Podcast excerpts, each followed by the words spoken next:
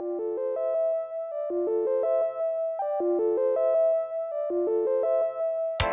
会の声に耳を傾け、未来を届ける、ソーシャルヒアリングレコーズ、ナビゲーターの戸部篤滝沢と、アルチプルのヘイトです。今回はゲストに、サインコサイン代表の加藤幸喜さんをお迎えしております。よろしくお願いします。お願いします。お願いします。自己紹介をお願いしてよろしいでしょうか。はい、えー皆さん、はじめまして、えーサインコサイン代表の角幸喜と申します。名前がアルファベットの K だけで書けるというとても覚えやすい感じに声だけで伝わるかわかんないですけど、なってるのでぜひお見知りおきください。えー今は自分の言葉で語るとき、人はいい声で話すという理念を掲げまして、株式会社サインコサインという会社をやっています。まあ、仕事内容を多分この後話すコーナーがあるのかなと思うので、えー簡単に経歴みたいなところをお話しすると、えー昭和58年福岡県香川郡生まれで、えーそこから九州芸術工科大学というところを経まして、2006年にセ,、えセプテーニというインターネット広告の会社に新卒で入ってあのずっとクリエイティブ系の仕事をしていました。で、えーまあ、その傍らですね、後で話出るかもしれないですけど、2014年ぐらいから、あの、30分、あの、時間をスキルシェアできるというシェアリングエコノミーのプラットフォームがあるんですけど、タイムチケットという、そこであの、まあ、たまたまそれだかのあるネーミング考えますというようなチケットをこう始めたところですね、えー思いのほかいろいろなニーズ、えーやっぱり個人も会社もブランドもみんなアイデンティティに悩んでるんだなっていうところにこう直面したということと、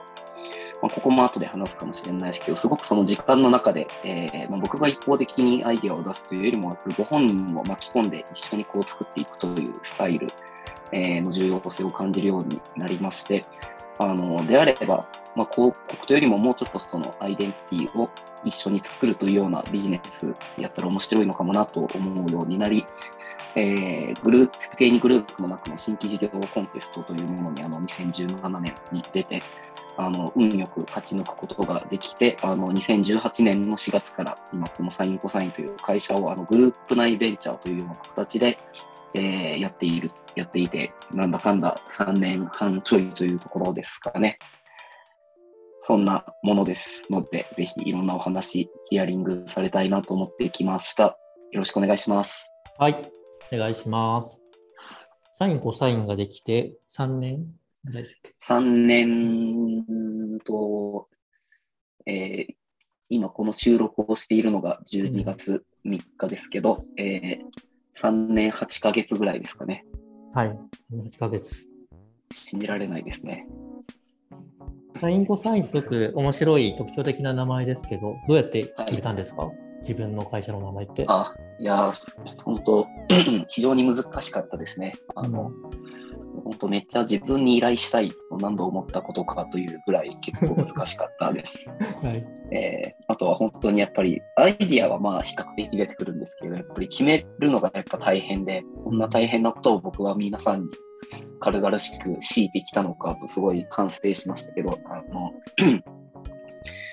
えーでも一緒に作るっていうところはすごく、あの先ほどもちらっと話しましたけど、何をやるにしても大事にするスタンスだなっていう気持ちがあったので、えー実はこの、ちょっと口で伝えるのが難しいけど、サイン、コサインのサインはシグネーチャー、署名のサインになってるんですよね。で、あの、一緒に作るときに大事だなと僕が思っていることは、あの、その場にいる全員、一人一人全員が他の誰でもない自分こそが当事者として作っているという意識、まさにまあ覚悟を持って臨むことだなと思っていてですね。で署名っていうのはその一人の個人の覚悟の象徴としてすごく分かりやすいものだなと思っていて、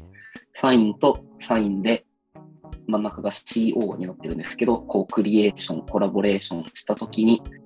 えーあれですね、あのロゴの形はちょっと無限大を意識した形に CO があのうんなってまして、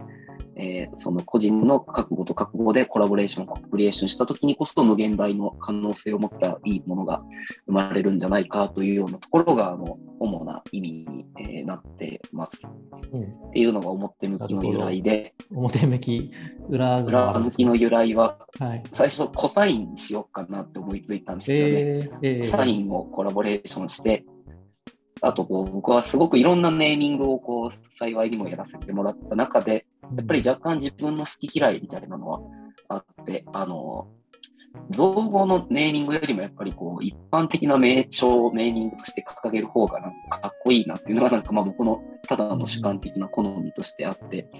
なんでまあコサインはあのサインコサインのコサインで一般語としてもありつつ意味も入るんでいいなって思ってたんですけど、でもあまりにも結構いろんなコサインがすでに存在したというのがあって、あのなかなか、えー難しいなっていう、ちょっと親会社のそそのホームのチェックが通らないみたいなことがあって、それああ、だと。そういうのもあるわけですね。はい、そうなんで。すよ。でも造語にしたくないなと思ったときに、あじゃあうん手前にもう一個サインをつければ、造語だけど造語じゃないみたいなネーミングになるなみたいなことが、あの、意外とあんまり人には言っていない本当の生まれるきっかけだったっていうのはありますね。うんうんうん。数学のサイン、コサイン、タンジェントとはは関係ないんですか？あの、ただまあ若干後付け的なところにはなるんですけど、えもともとデジタル、インターネット広告の仕事をしたりしていたという背景もこうあってかというのもあるんですけど、やっぱりその感覚的にクリエイティブを作るということだけじゃなくて、より再現性を持ったあのパフォーマンスを発揮できるように、そのクリエイティブの作り方をまあ科学するというか、ハックするというか、そこを言語化するみたいなことも仕事柄。求められることがもともと多くてですね。でまさにそうやってあの、プロセスが体系化されているっていうことは、あの、みんなで一緒に作るっていう時にあのとても重要なものだなっていうのは前々から感じてまして、なので僕も一緒に作るためにはそういう方法論みたいなものを追求し続けなきゃいけないなという気持ちがあって、まそれはあの、なかなかこの答えを出すのが難しい時代と言われますけど、その答えを出すための、まあ、数学でいうところの関数みたいなものかなっていう。で僕が扱う関数は皆さんを参画してもらいながら解くので、あの参画するの三角と書いて三角関数で、三角関数のサイン、コサイン、タンジェントにかけたっていう、あの、なるほど図体由来が一応あるっていう。さすがですね。後付けのそれが素晴らしいですね。うん、でもなんか造語は嫌だってのはすごく美学を感じますね。うん。まあ、全然、あの、悪いとは思わないですよ。僕も日々、あの、お仕事の中では造語のネーミング全然作ってますけど、うんうん、なるほど。じゃあ、サインコサインのやられてる実際のお仕事内容ですね。はい。聞いはい。えーまあ、先ほども理念としては自分の言葉で語るとき、人はいい声で話すというものを掲げてるんですが、えーまさに皆さんが自分の言葉でいい声で話してもらうための、えー企業や個人の理念、理念だったりとか、えーブランドのネーミングとか、えータグラインとか、えーロゴデザインとか、そういうこう、僕は覚悟の象徴みたいな言い方をよくするんですけど、そのアイデンティティをあの一緒に作るということをあの主ななりわいとしています。まあ、そこに付随してあの理念につながることであればいろいろやってたりはするんですが、あのまあ、大きくはそういうことが中心かなと思います。なるほど。そうなると、例えば、ブランドのコピーだとか、ビジョンだとか、みたいなのを、いろんな企業さんとやっているっていう感じなんですかね。まあ、加えて、比較的そういう中でも特徴的かなと思っているのは、あのまあ、その理念、当然言葉を作ることが目的じゃなくて、あのそれを掲げ続けて、あの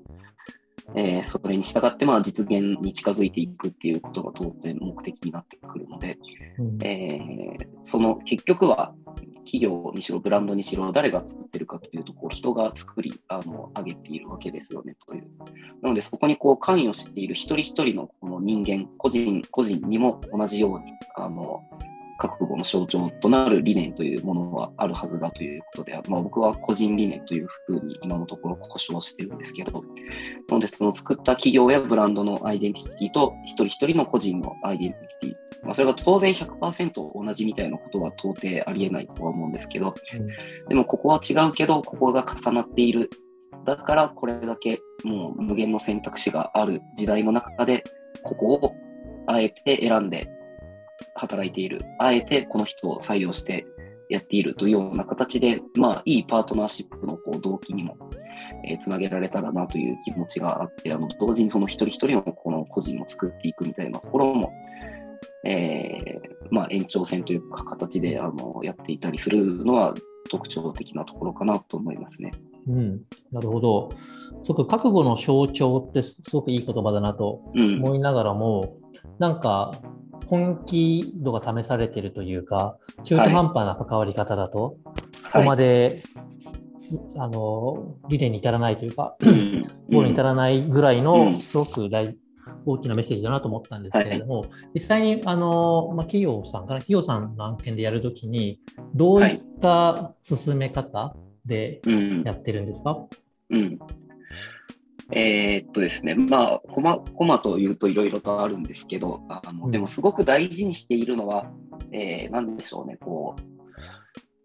僕が言葉を作ってご提案差し上げるというよりも、まあ、当然アイディア発想したりはしますし、あの示したりはするわけですけど、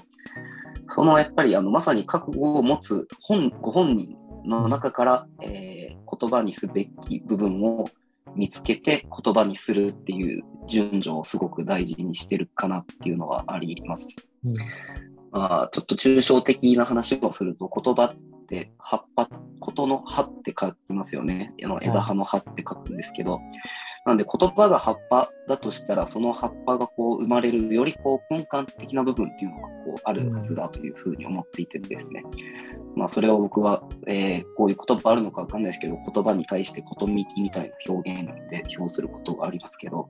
まあそれも結局は文字としてアウトプットはされるわけですけど、でもその理念が言葉として、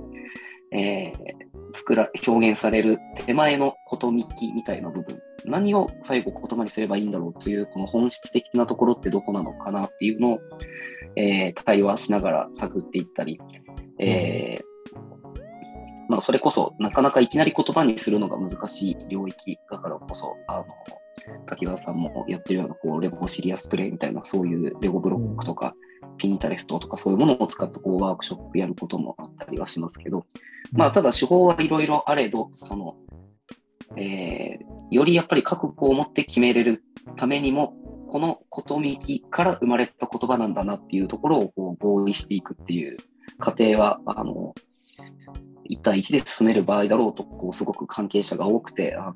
少しずつ進んでいく場合であろうと、あの重視している過程かなと思います。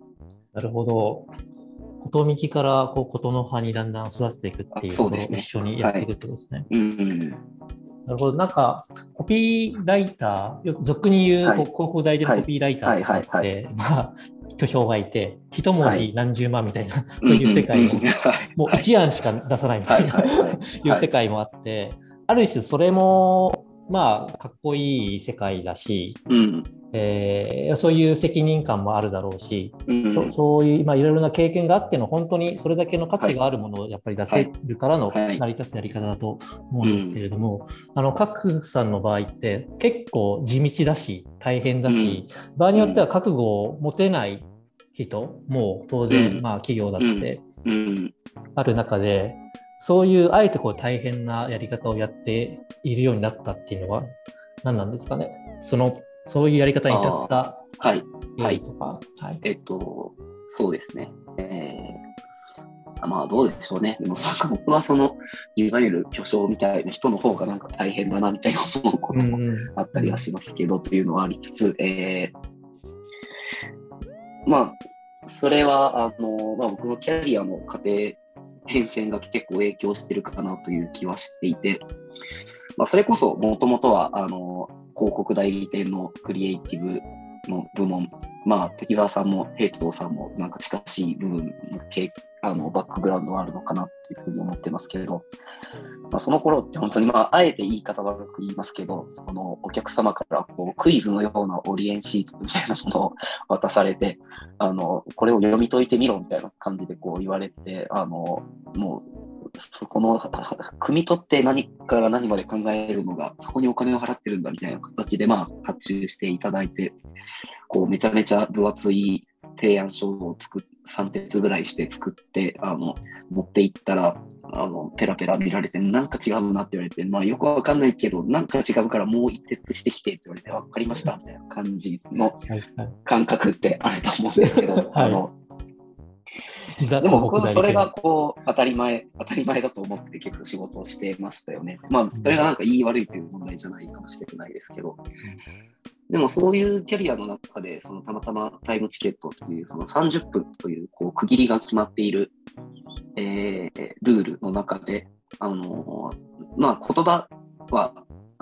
もともと好きだったので、まあ、ネーミングってなかなか広告やだとやる機会ないなと思って、その30分でネーミングを作るチケットっていうのを、まあ、限りなくノリと勢いでこう作ってみたというのをやったときに、えー、まあ、それでこう、たくさん枚数、枚数というか件数をこなしていっていったときに、あの、まあ、なんでしょうね、この30分経った時に、さすがにこう、僕もその時間の中でなんか一案も出せずに終わるみたいなことはないので、まあ、こういうのどうですか、どうですかみたいなのを出していくわけですけど、でもやっぱりその時間の終わりですごく納得感がある感じですごく2人の中でいいねって慣れてる時と、うん、なんかこう、アイデアはたくさん出たけど、なんかよくわかんないなみたいな感じ、まあ、そのやっぱ満足度の差はあるなって感じたんですよね。はい、その違い何かなっていうのを、あの、ある時に思って、でこれ前も話したことあるかもしれないですけど、実は滝沢さんにチケットを買ってもらった時に僕はすごい思ったんですけど、この話を。えー、やっぱりその時間の中でたくさんアイデアを出して僕がヘトヘトになってるっていうのは当たり前ですけど、やっぱり相手、そのご本人も同じぐらい疲れてるなっていう時にやっぱりいいものにたどり着いてるっていうのを思ったんですよね。うん、なんでそこでこう、あの、ああ、そうかとかなり、あの、ブレあの、すごいピンときた感覚があって、えー、やっぱりこう、僕には僕にしかできない、この、どんどんアイディアを出したり、フィードバックに対して作り変えたり、うまく質問していったりっていう仕事があって、そしてやっぱりこの人にもこの人のそれを見て、ちゃんと意見するとか、最初に考えてることを言うとか、あとはまさにさっき僕が自分の社名を作るときに苦労した最後のその決めるっていう一番まあカロリーのかかる作業とかを含めてやっているという、あやっぱりこの受発注している関係ということは、やっぱりお互いコミットするやっぱり部分が違うからこそ、こうやってコラボレーションしてるんだよなというのをこう思ったわけですよね。なので、あのそう考えたときに結局じゃあいいネーミングができたら誰が嬉しいってやっぱお互いに嬉しいわけですし、みたいな。まあこれはその広告の世界でもこう一緒だなっていう、そのえー、課題を解決する広告クリエイティブが生まれるっていうことは、広告主さんももちろん嬉しいし、広告代理店も嬉しいし、それをなんかまあ掲載している媒体者とかも嬉しいしとかっていうか、みんな同じ目的を見ていて、同じように幸せに、あのハッピーになったり、アンハッピーになったりするはずなのに、こう、やっぱりうまく役割分担してコミットしている、まあ、それがまさに僕がイメージしている競争というものかなとは思ってるんですけど、あのやっぱりそう慣れてないケースって多いんじゃないのかなというふうに思ってきたので、うん、なのでこれは全然あのやっぱり責任転嫁するとかっていう話ではなく、結局やっぱりそのアイデンティティの答えは本人の中にしかないので、そこにはやっぱりこの同じように自分が作っているという覚悟を持って、そこをえー、引き出そうとする役を僕がする、そしてちゃんと引き出されてもらうための、えー、アクションにコミットしてもらうという関係が必要かなと思うようになってきたというのが、うん、きっかけ、あの、もともとの経緯としてもあったかなと思いますね。なるほど。改めて今の話を聞いて、まあ、広告代理店とかでよくあるような企業からオリエンシートをもらって、うん、それに対してプレゼンで返すっていう、で、はい、競合であったら、どっかが選ばれて、はい、どっかが落ちるっていう、うん、なんかその真逆のやり方ですよね。一緒に平等って同じ立場になって一緒に作っていくっていう。はい、で、お互い覚悟、あの、うんうん、相手にも覚悟を求めるし、それイコール自分にも覚悟がないと、相手に覚悟ありますかって言えないと思うので、はい、それっていうのはすごく今、今というか やっぱそういうスタイルになってったんだろうなっていうのは、改めて思いましたね。で、タイムチケットはまさに、あの、江藤さんも滝沢も、各にはお世話になっていてですね、僕もすごくやっぱりむちゃむちゃ記憶に残ってますね。多分前、前の、会社作れは作る前の、個人の時の屋号、あ、そうです。あ、屋号ですね。屋号を作ってもらうっていうのをですね、やってもらいましたね。すごい楽しかった、はい、楽しかった思い出が。壮絶な壁打ちをした記憶がありますね。脳みそがむっちゃ開いた。なかなかない、ななくてですね、やっぱり1対1での、まさに壁打ちって感じでしたよね。まさに壁打ちって感じをかなり高密度でお互いやれてる感じがあって、でもあのぐらいの濃密なの壁打ちって初めてかもしれないですね。あなるほど。うん。それだけ印象に残っているし、そうですよね。なんか、覚悟を試されてる感じもしたし、はい、今思うと、うん、貴重な時間だったなとはありがとうございます。江藤さんも一度お願いしたんでしたっけ？タイムはい、そうです。あの、賀来さんにお願いして、あのその時はあのプロジェクトのあの提案するための、えーと、サービス名を考えるということで、えー、賀来さんに相談しに行きました。で、まあ、もう当時、その当時からタイムチケットで非常に有名な方だったので、あのお話聞いていただけるのかなと思いながら行ったんですけれども、あの 普通に聞いていただけてびっくりしながら え聞いて、そしたらそうです30分で本当にあのちょっとこう疑ってるところもあって、30分で短い間に、あの自分もなんかそういうアイディアとかいろいろ考えてやってきたんですけど30分ってなかなかしんどいし出ないだろうなって思ったんですけど、まあ、言ってみたら湯水のように出てくるわけですよね。それがもう本当にすごいなと思いましたし、あと、あの先ほど冒頭でお話しいただいたとあのいただいたと思うんですけれども、あの結局最後、僕、賀さんとどうなってたかというと、一緒に考えてたんですよ。うん、あ、賀来さん、それもいいけど、僕、こういう感じもいいと思いますとか言って、それで僕、絵描いてたんですよ、それに対して。あそれだったらこういうロゴがいいっすよね、みたいなとか、あ、いいですね、いいですね、みたいな、2人で盛り上がってて、なんか2人で作ってた感じがすごい気持ちよくて、うん、っていう印象しかなかったですね。だから今の冒頭の話で競争って話を聞いた通り、まあ、本当にそういう提案の仕方に非常にあの衝撃を受けたという印象がありました。はい、ありがとうございます。うん、じゃあタイムチケットは今思えばかなり原点というか大きかったんですかね。大きかったですね。結局何件やったんですか？えっ、ー、と、何枚？まあ、今も細々とあの、うんうん、やっているので、えっ、ー、と、今の件数が446とかなんですけど。やばい。446人？でちなみに、えっ、ー、と、お二人ともその僕が2014年の7月ぐらいに始めていて、うん、で、あの、最初のその半年の2014年の年末までに、あの、なぜか謎の目標100件やるっていうのを自分の中で決めて100件やったんですけど、うん、あの、その渦中の頃に多分お二人はこうやってたと思うので、あのその頃で言うとめちゃめちゃやってましたね、一日の中でも。あの複数一日にやる日もあったりとかっていう。なるほど。それはでもなんか、これをやれば何かきっかけになるかもしれないみたいな直感はあったんですか、その時。あのあそうですね、その先ほども言いましたけど、やっぱりこう作り方を科学するみたいなのは、まさにその頃本業の方でもやってたことだったので、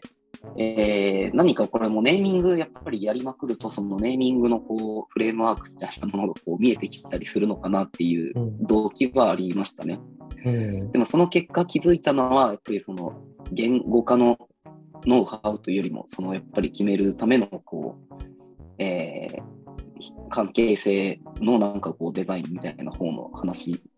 だったっていう感じなんですよね、意外と気づいたのは。すごい深いですね。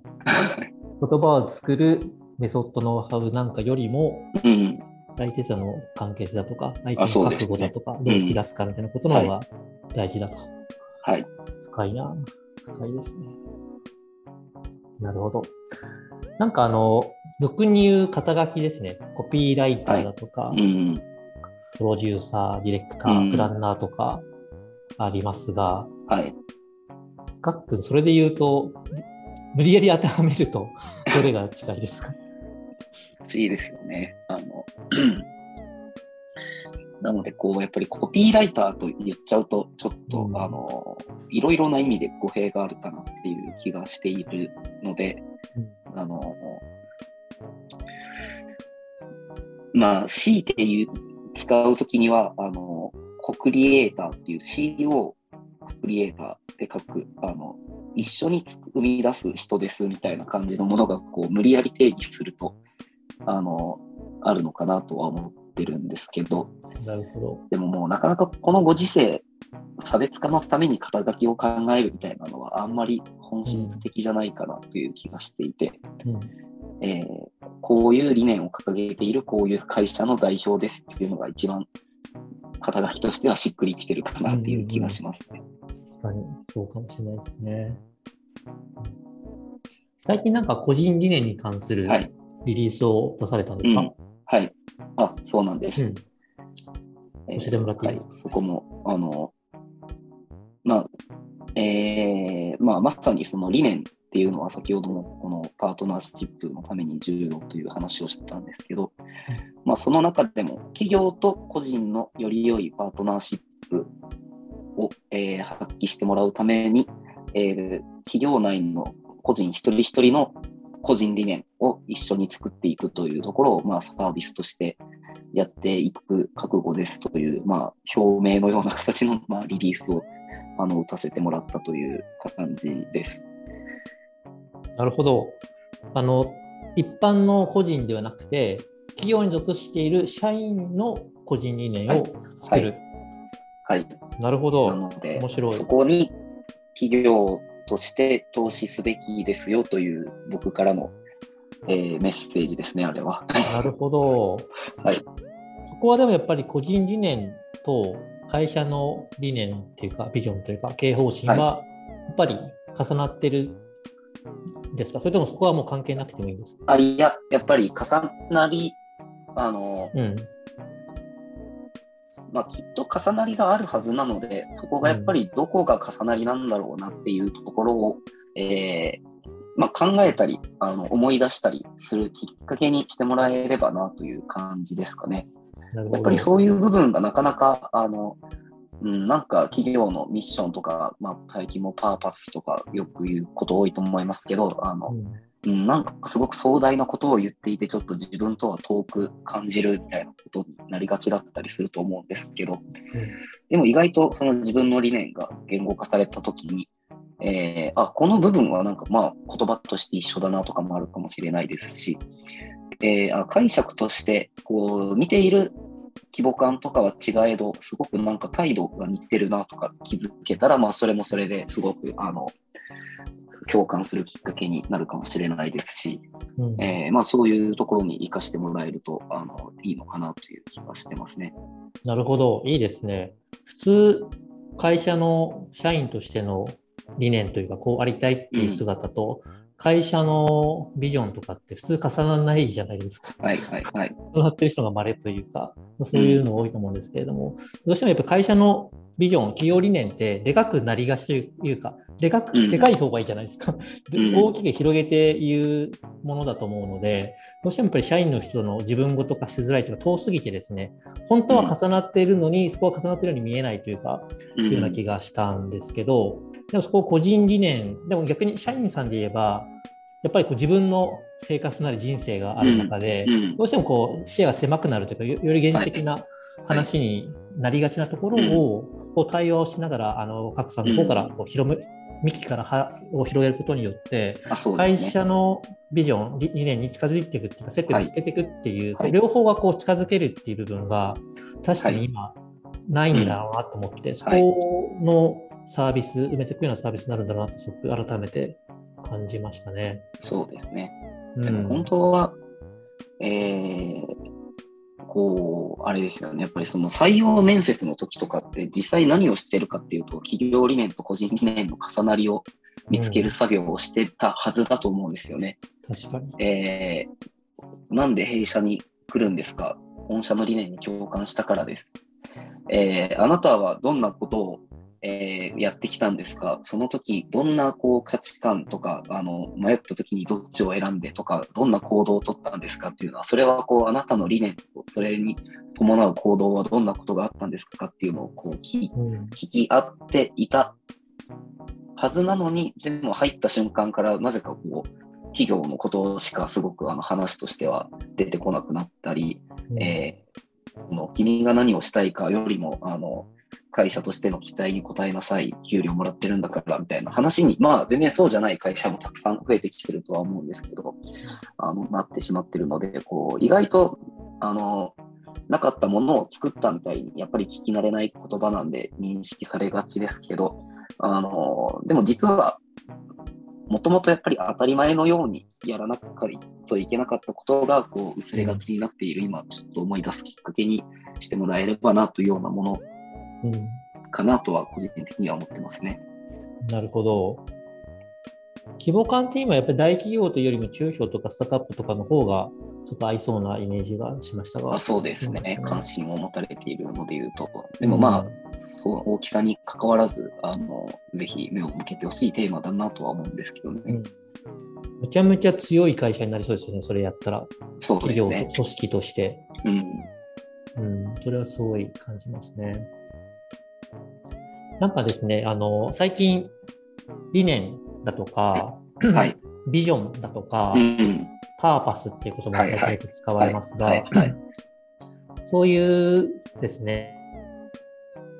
未来、まあ現、現在が、まあ、コロナだとか、まあ、経済的なものだとか、お先が見えない、まあ、日本だけじゃないと思うんですけど、はい。はい、世界的に。中で、こう、未来をどう捉えるかだとか、そこからどうこう前に進む力にしていくのかみたいなことは、結構求められているというか、それがないとですね、どうしても悲観的な方向に行きがちなので、すごくそこら辺は感じてはいるんですけれども、一方ですね、こんなコロナが起きたことによって、あんまり未来が信じられないというか、はい。はい、絵空事で描いたとしても、それって本当に実現できるのかどうかだとか、はい。はい、ほっとしたことで全部崩れちゃうんじゃないかみたいな、はい、未来を信じれない感じもあるような気がしてはいるんですけれども、そこら辺ってなんかどう捉えて見えてますか？えー、っとですね、あの、まあ、ビジョンとかパーパスとか言葉選びはいろいろとあるとは思うんですけど、うん、えーで、実際、まあ、特にパーパスとかビジョンとかで言うと、その未来、どこをこう目指してみたいな、あの、なんでしょうね、例えるならば、こう、冒険に例えるならば、こう、宝の地図みたいなものがこう手元にあって、うん、あの、ここに宝があるよみたいな、埋蔵金がここにあるみたいな、そういうこう印が書かれていたりして、じゃあここに向かっていくんだみたいなもの、まあ、当然そういう役割もあるとは思うんですけど、でも、あの今、滝沢さんが言っていたのは、結局、その今はこの宝の地図、すごく価値があるけど、ある日突然そこにあるものなんて宝じゃないとか、うん、そこにあったはずの宝が何かの天変地異によってあの、えー、探索不可能になるとか、そういうことがこう起こり得るかもしれないこう時代みたいなものなので、えー、やっぱりそういうこう宝の地図のこう価値は下がったまあ、よく僕が言う表現で言うと、やっぱりこの成功のレールみたいなものはやっぱ見えなくなっているっていうのはこうあるのかなと思うんですけど、でもじゃあそこが見えないからといって、ただ立ち尽くしてるんですかっていうわけにもやっぱりこういかないっていう時に、えー、やっぱりこの理念が果たす役割っていうのは地図というよりも僕は羅針盤かなというふうに思っていて、まあ、コンパスみたいなものですよね。なんで、こう、どっちの方向にこの一歩を踏み出すのかっていう時に、えー、迷わず踏みを踏み出してもらうためのあのものっていうふうにあの捉えてもらえるとこういいんじゃないかなっていうふうに、えー、思ってますね。うん、なるほど。そういった個人理念があることによって、どっちに進むべきかっていう新版が手に入れられる、ということなんですね。はいうん、本当大切ですよね。その羅針盤がないとすごい不安ですよね。そうですね。うん。確かに。でですね、あの、各さん、あの、サインコサイン以外の活動で、一緒、はいサインコサインの活動なのかもしれませんが、かなりいろんな多岐にわたる活動をされている印象があってですね、はい。そこら辺の話もですね、聞きたいんですけれども、はい例えば、あの自分があの拝見したものですと、はいおつまみ新聞、はい。はい。はい。おつまみ新聞ですとか、はい。クラウドサインコサインで発行してますね。ですよね。はい あの、クラウドファンディングをやって、はい渋谷駅でしたっけ、はい広告を出したりだとか、あね。はい。あと、人間理念展という展示会をやったりだとか、はいは最近はみんなの個人理念大調査っていうはい。調査をやったりだとか、なんかと思ったらコーヒーを作り出したりですね、あはい。はい。何者なのかっていうのはよく僕も分かってないんですけれども、ここら辺の活動をちょっと聞いていいですか？はい。そうですね。なんでまあ、その辺も、えー、まあ先が見えない中でも、こう僕なりのいろんな一歩を踏み出している、あの、過程を見ていただいているのかなっていう感じではあるんですけど、うん。えーまあ、やはり、まあ、究極的には、あのまあ、この自分の言葉で語るとき、人はいい声で話すよなということを、まあ、信じているということでしかないというのはこうあるので、えーまあ、そういう中でこう、なんでしょうね、さっき話していたその理念をこう作るみたいなところで言うと、あのまあ、僕がこう比較的ニーズとしていただけてこう提供していける価値、そしてまあそれをやることによって、あのさまざまなこう投資をさせていただくためのこう原資をまあ稼がせてもらっているためのあの活動みたいな風に、もちろんあの別にお金のためだけにやっているわけじゃないですけど、でじゃあ自分としてやっぱり投資しなきゃいけないことは何かなというふうに考えると、やっぱりその理念が実現されているあの状態にこう向かっていくためにはこうどうすればいいのかということですよね。なので、ここまで話してきた通り、やっぱり企業の理念と同様に個人の理念大事だなとは思いつつも、うん。えーそしてまあそこをこうもっと仕事としてもあのやることであの加速させていきたいという気持ちがあるので、あのさっきのプレスリリースとかはあの出してたという話なんですけど、えーなのでこう、より多くの人がやっぱり企業だけじゃなくて個人も理念持つことが大事だなって思ってもらいたくて、その屋外広告、そのあれはもう世の中に個人理念の重要性を啓発するためにあのみんなの力も借りながら、えー出向するというような形でやっていたので、まあ、そこに関連するアクション。えーまあ、この間の個人理念大調査とかもあのやっぱり作る意味ってあるんだなみたいなところをあの感じてくれる人が増えればというところの、えー行動でした。で、えーおつまみ新聞で言うと、あのえーなんでしょうね、一応こう、お酒のつまみになる、あの、フしフリーペーパーみたいなコンセプトなんですけど、うん。えーやっぱりあの、そういう、なんでしょうね、こう、酒の席での会話の時とかって、やっぱみんな好きなこと話してて、やっぱり自分の言葉でいい声で話してたりする場だなというふうに思うので、えーまあ、そういうこうフリーペーパー1枚あのお店とかに置いてあることで、それをこう手に取った知らない人同士が話すきっかけにこうなるツールになればいいなっていう、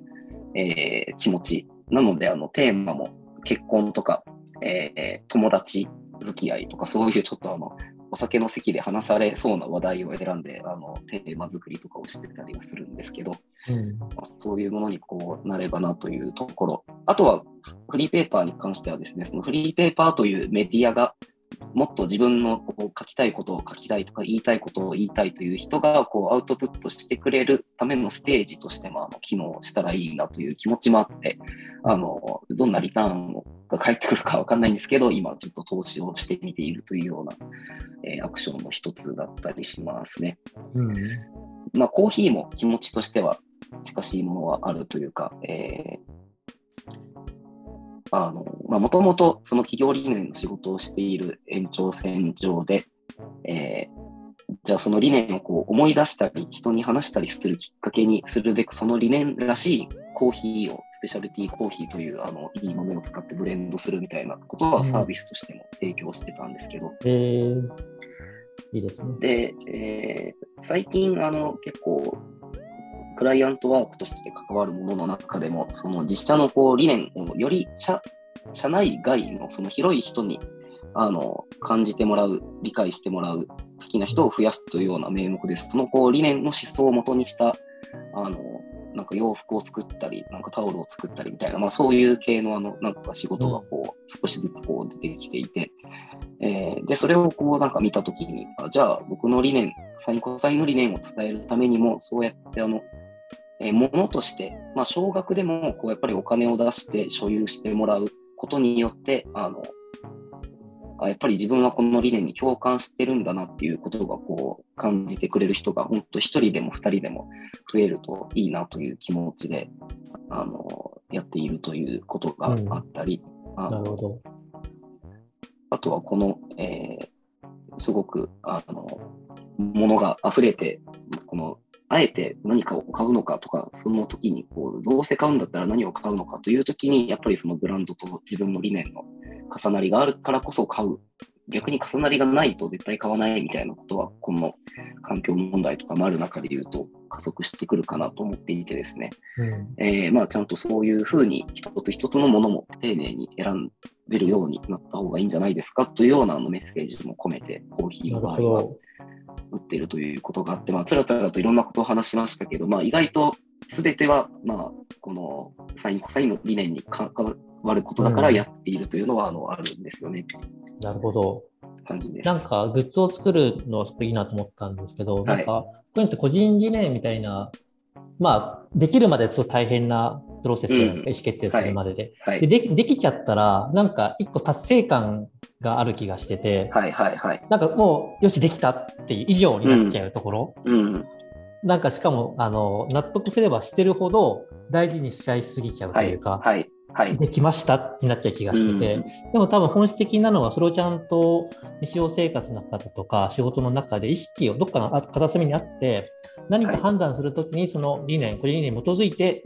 こういう理念だからこっちを選ぶっていうところまで活用されて初めて個人理念って意味があると思ったんですけれども、なんかそういった意味でなんか T シャツになっててだとか、グッズになってたらコーヒーだとかっていう、リマインド思い出す意識を常に持ち続けている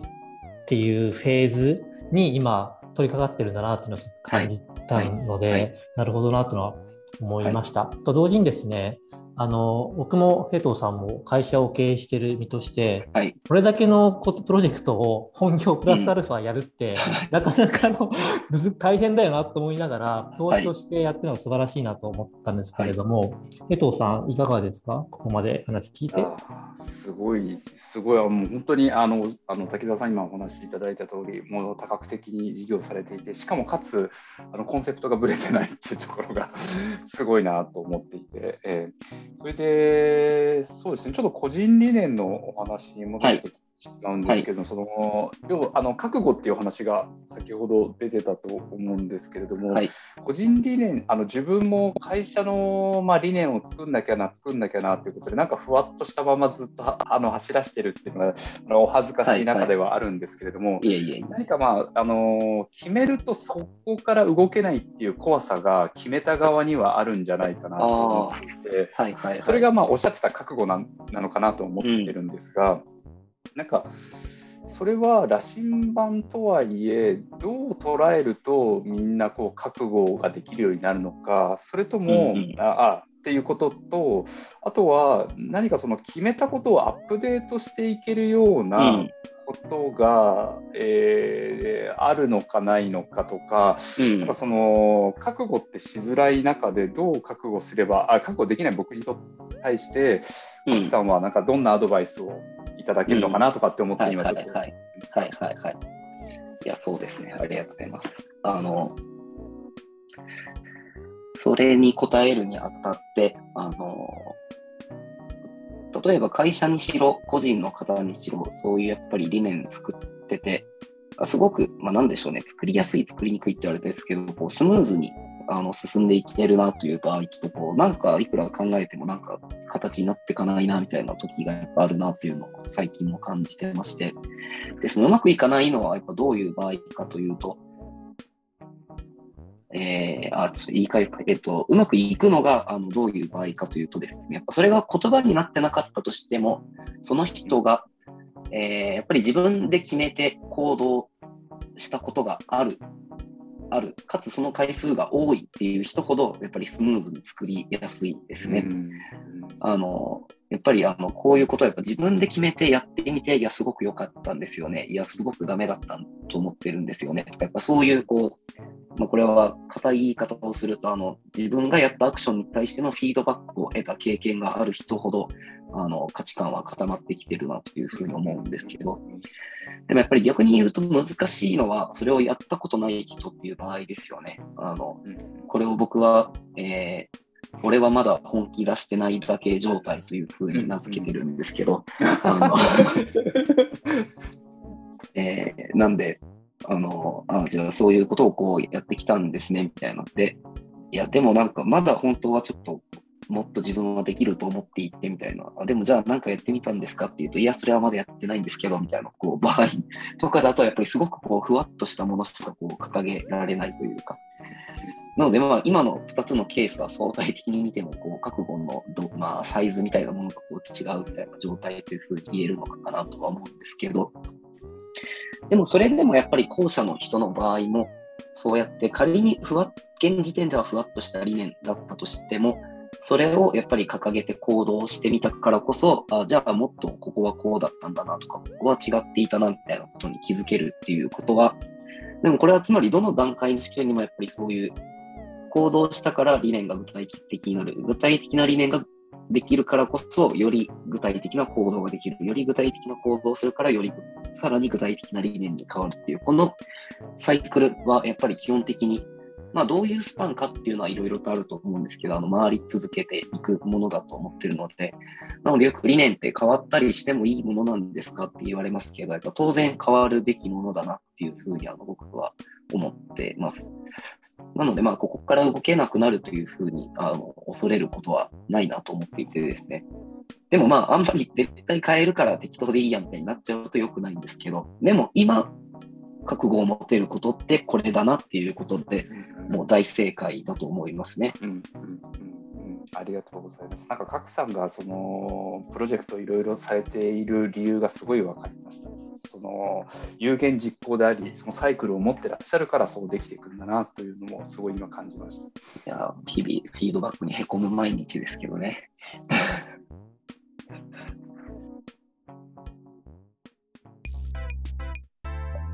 ではですね、あの人気コーナーの株式レディオのコーナーに行きたいと思います。とプランナーの滝沢平等が、えーゲストからいただいたお題に対して全力でアイデアを出します。うん。えー何か？お題いただいてよろしいですか？そうですね。じゃあ、せっかくなので結構話題に上がっていた個人理念関連にし,、ま、してもいいでしょうか？何でしょう？個人理念をもっと、こんなこう、なんでしょうね。わざわざこういう、まあ、個人理念という言い方かという問題はさておきですけど、はいもっとみん、全員が当たり前のように掲げて、当たり前のように向き合い続けているようなこ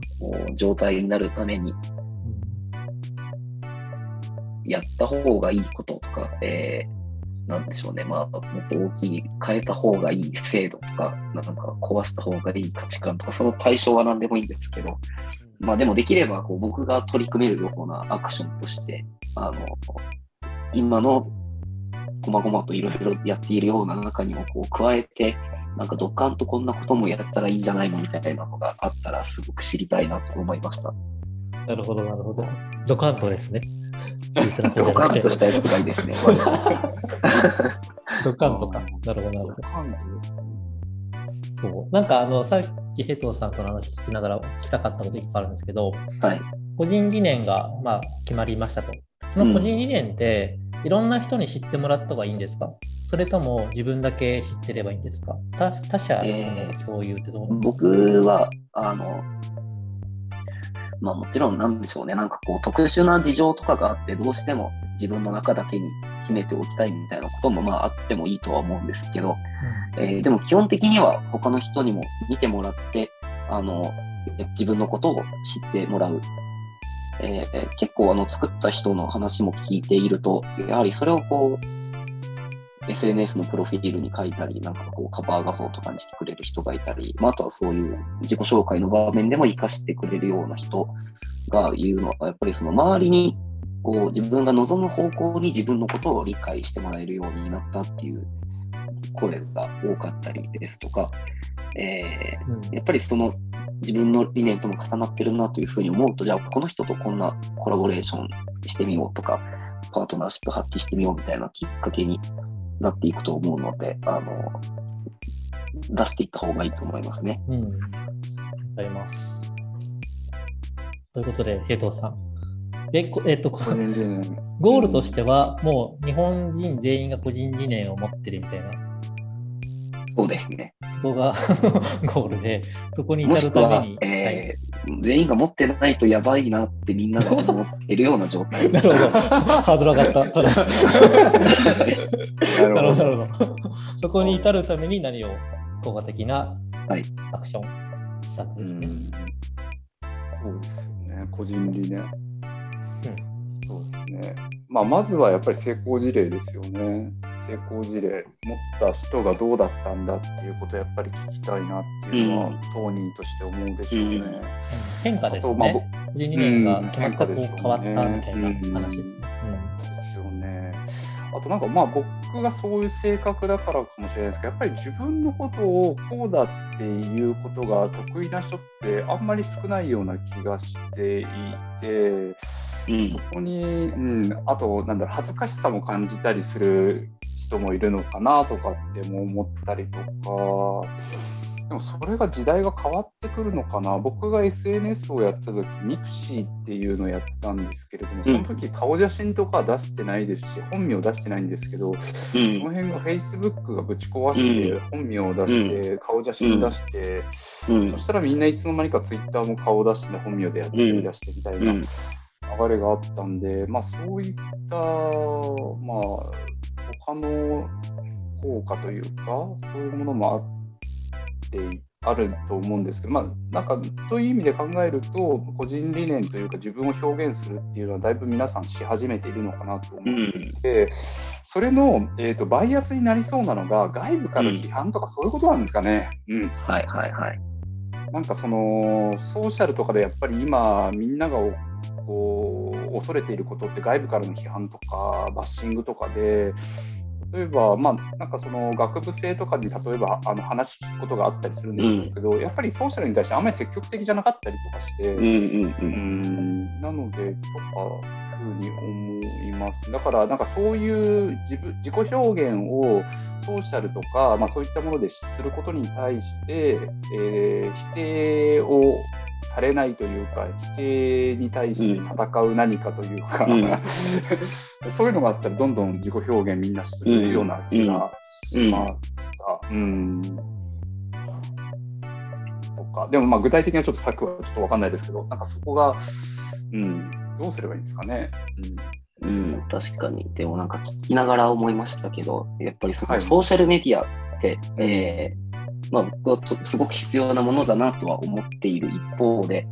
はい、やっぱりそのソーシャルの弊害みたいなところでこう、うん、まあ、インスタグラムとか分かりやすいとか TikTok とか分かりやすいかなと思いますけど、やっぱりそのソーシャルに受け入れられるために自分を決めるとか変えるとか見せるっていう視点がなんか若干強すぎるのかなとて。確かに。なので、こう、自己確率というよりは、やっぱりこう、どういう部分で同調していくのかみたいな。まあもちろん、その理念もパーソナーシップのためにあるので、あの、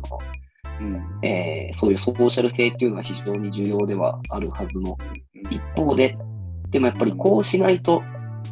いいねがつかないとか、フォロワーが増えないとかっていう、ああ、確かにね。部分もなんかこう強くなりすぎていて、そこがこう、裸になれない弊害みたいなのは、としてあるのかもっていうのは、なんか今の平藤さんの話聞いて思いましたね。なるほど、ありがとうございます。確かに今、そうですね、さんおっしゃる通り、ソーシャルなんか作り出した子みたいなのがありますよね。それで、もうもう一点、なんか自分が、あの今42になるんですけど、子ってなんだろうっていうのを、うん、こうなんかこの年になっても恥ずかしいんですけど、はいなんかテーマとしてあの生きるみたいなところが、はいはい。ようやくこう見えてきて、自分ってなんだろうって自分が多分一番分かっていなくて、それで学生の時自分が分かんなくて、一人旅とか、まあ、出る出たたちなんですけど、私、でも何にも分かんなかったんですよね、そこに出たところで。それで、やっぱりん何を知らせてくれるかというと、他人で子っていうことを知らせてくれるのが、他人との違いが自分を分かってくるということなので、まあそれで言うと、その個人理念っていう言葉の形成とは分かんないんですけど、そのヒント作りとしては、やっぱり人との、なんていうんですか、対話というか、人との違いを。自分で分かるというか、うん。心地よいこととか嫌なことっていうことをちゃんと自分であの理解するっていうのが多分こう子ということを知るっていうことなんじゃないかなというのはなんか個人的には思ったりするのでなるほどんかそういう体験というか正直に生きるというか そういうことなんですかね。ああ、でもそれはおっしゃる通りですね。確かに。僕も結構その近いところを探そうみたいなうん文脈をばっかりを押していたなっていうのをちょっと今反省して、あー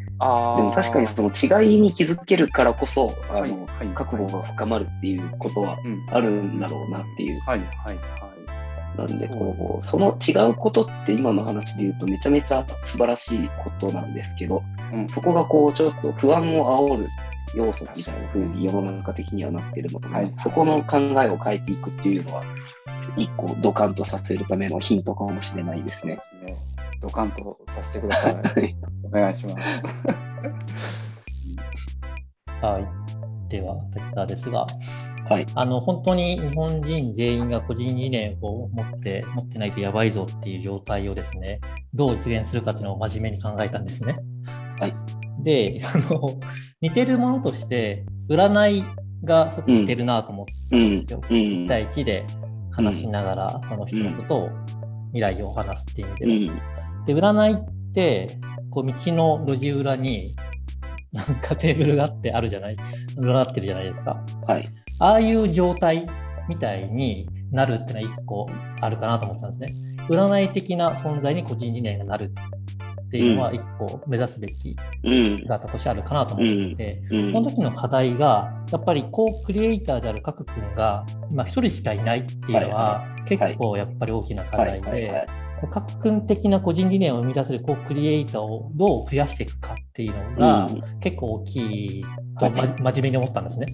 はい。そうなるとやっぱりそういったコークリエイターを育てていくっていうところ がしないと多分そこまで至らないんじゃないかなっていうのが一個あるし、逆にそこはビジネスになっていくんじゃないかなっていうかうん。思いました。とですね、占いっていうと、おみくじうん。がいいなと思って、あうん。の でおみくじって大体正月で初詣とか行ったら、まあやるじゃないですか、ななんとなく。はい。そそんなおみくじ的にあの個人理念おみくじじゃないけれども、うん。うん。こう1対1で対面であの作ってもらうのははい。はい。30分でできるとはいえ大変なので、もう決まったおみくじ、個人理念おみくじを正月に引くと。で、これ、はい。自分はこれだとぐらいのはい。気軽さ、はいはいはい。だから年始めってやっぱりその理念作る、考えるっていいタイミングなので、あのそれをまんま自分のものというよりも、個人理念を考えるきっかけとしての個人理念おみくじが神社にあるっていうのは一個あるかなと思いましたし、それで言えば、個人理念かるたみたいなうんゲームにしちゃって、うん。神経衰弱みたいな、この人の個人理念はこれみたいな、この人の個人理念これこれっぽいよねだとか、なんか単語を組み合わせてこの人の個人理念を作ろうみたいな、なんかもうちょっとゲーム的に、あ。個人理念ちょっと今重たいじゃないですか、個人理念って覚悟を問われるから。そこまで至る手前として、なんか楽しみながら個人理念を作っていくっていうツールゲームにする。個人理念神経衰弱とかね。わかんないけど。そういうなんかおもちゃにするっていうのは広める意味ではいいかなと思いました。で、さらにですね、ちょっとビジネス面で言うと、はい今っていろんなマーケティング調査会社とかが調査して、〇〇白書みたいなうん安いのにまとめてうん何十万で売ったりとかしてるじゃないですか。はい。今今後はそういう個人理念ベースでのマーケティングみたいなことがあり得るような気がしてて、うん。うん。それをちゃんと白書。はい。個人理念白書としてちゃんと定量的にまとめて、それを売っていくだとか、個人理念辞典、辞書みたいに、この人の個人理念これだとか、逆にこういう個人理念の人はどういう人だろうみたいな想像してみるだとか、逆、うん逆算ですね。そうやってなんか面白い気がしたんですね。なので、あの、辞典になってて、表と裏で写真があって、この人の個人理念はこれですみたいな、結構見てられる気がしてて、確かに。なんか楽しそうな気がして、そういった辞典にするだとか、分厚い辞典辞書にするだとか、ここを白書としてあのう売ることであの、個人理念の市場を作る。個人理念っていうものが、まあ、ビジネスに使えるんだってところまでいくと、よりこう、広がっていくのかなと思ったりしましたが、いや、いかが素晴らしいでですね。あの、いや、想像以上にすごくて結構びっくりしてるっていう、あの、あ別に舐めてたとかじゃないんですけど、あの、あでも、白書もそうですね。あの、なので、この間の大調査は、まあ、白書に至るための0.2歩みたいな感じかなっていう。でも確かに、今の今年の個人理念のトレンドは、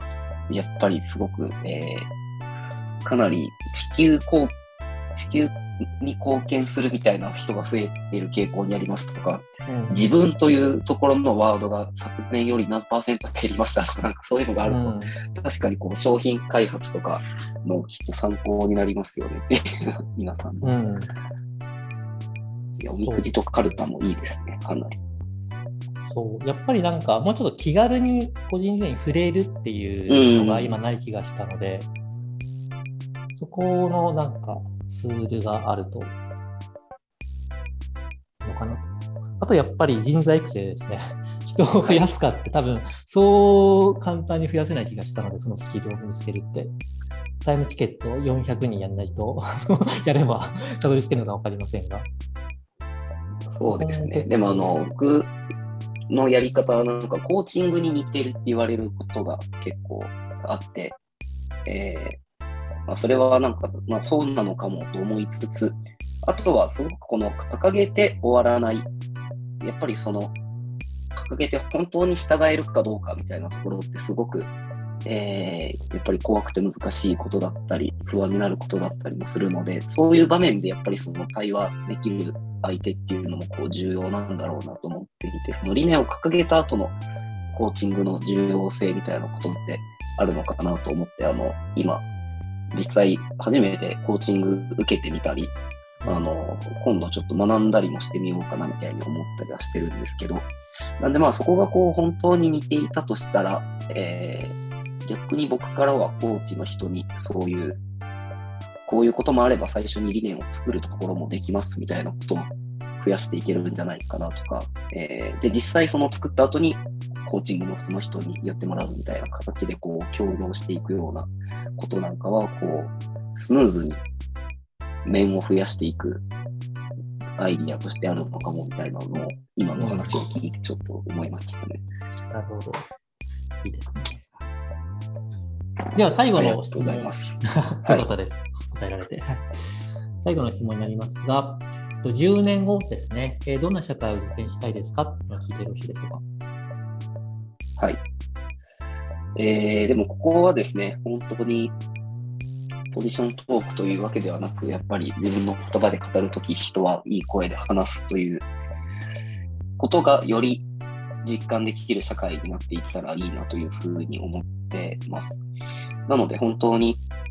立場とか役職とか、えーそういうものにこう関わらず、一人でも多くの人があの素直に自分のこと、いい声で話してるなっていうことが、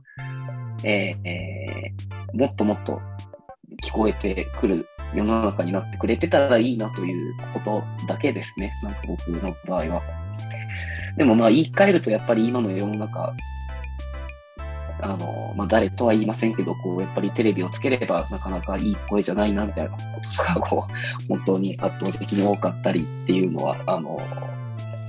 ソーシャルメディアを見てもやっぱいい声じゃないなっていうのはやっぱり多いので、あの、そこが少しでも自分のアウトプットも通じて、あの、いい声が増えていたら、きっと楽しく、いろんな人にとって楽しくて面白くて幸せな社会になっているはずだと思うので、えーぜひいろいろなステークホルダーの方々と協力しながら実現目指していきたいなと思います。はい。ございます。でそんなあの各さんの活動に触れる機会などあればと思っております。なんか直近でイベントなど、告知などありますか？はい。えーまさに、もうこのラジオはおそらく2021年中に公開されているものだと思って話しますけれども、はい。えーさっきもあのあいくつかの活動の中で挙げていただいた人間理念展ですね。えーそれをちょっとまだ構想中なんで名前変えるかもしれないですけど、あの来年は年始にですね、人間理念神社という名前で実はやろうかなと思ってました。まさにじゃないですか。おみくじがじゃあ、そうなんです。びっくりしました。あの歌舞伎町のど真ん中にある人間レストランという場所でやります。日程は、えー1月2日から1月15日まで、で1月10日だけお店がお休あ、じあ、そうか、10日だけお休みです。えーあまあ、その辺は僕の SNS とかまた見てもらえたらと思うんですけど、えーそこではあのいろんな人の理念が見れたりあの、来ていただくといつもよりかなり安い金額であの皆さんの理念を、えー15分から30分ぐらいであの一緒に作らせていただいたり、うんえータイミングが合えばその理念が作られている過程をあのグラレコであのイラストにしていただけるみたいなものもあのもらえたりしてます。で、実はこのこの名前神社と今回してみようかなと思ったのはですね、あの去年の年始にやってたんですけど、あの来てくれた人が、いや、すごく初詣みたいな体験だというのをあの言ってくれてですね、えーで、実際の神社も皆さん知ってるかわかんないですけど、あのこう神様にお参りしてるんですけど、あの奥には何があるかというと、実は鏡があるらしくて、あれみんな何に祈ってるかって自分に祈ってるっていう状況らしいんですよね。なので、こうやって年始にその自分の理念を見つけるっていうのはすごく初詣的な体験だったって言ってくれた人が去年いて、なるほどと思ってですね。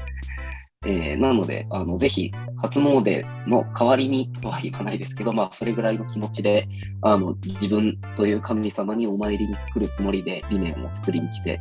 あの欲しいなと思ってます。なんで、今年はちょっとあのそういうお参りするスペースを作ったり、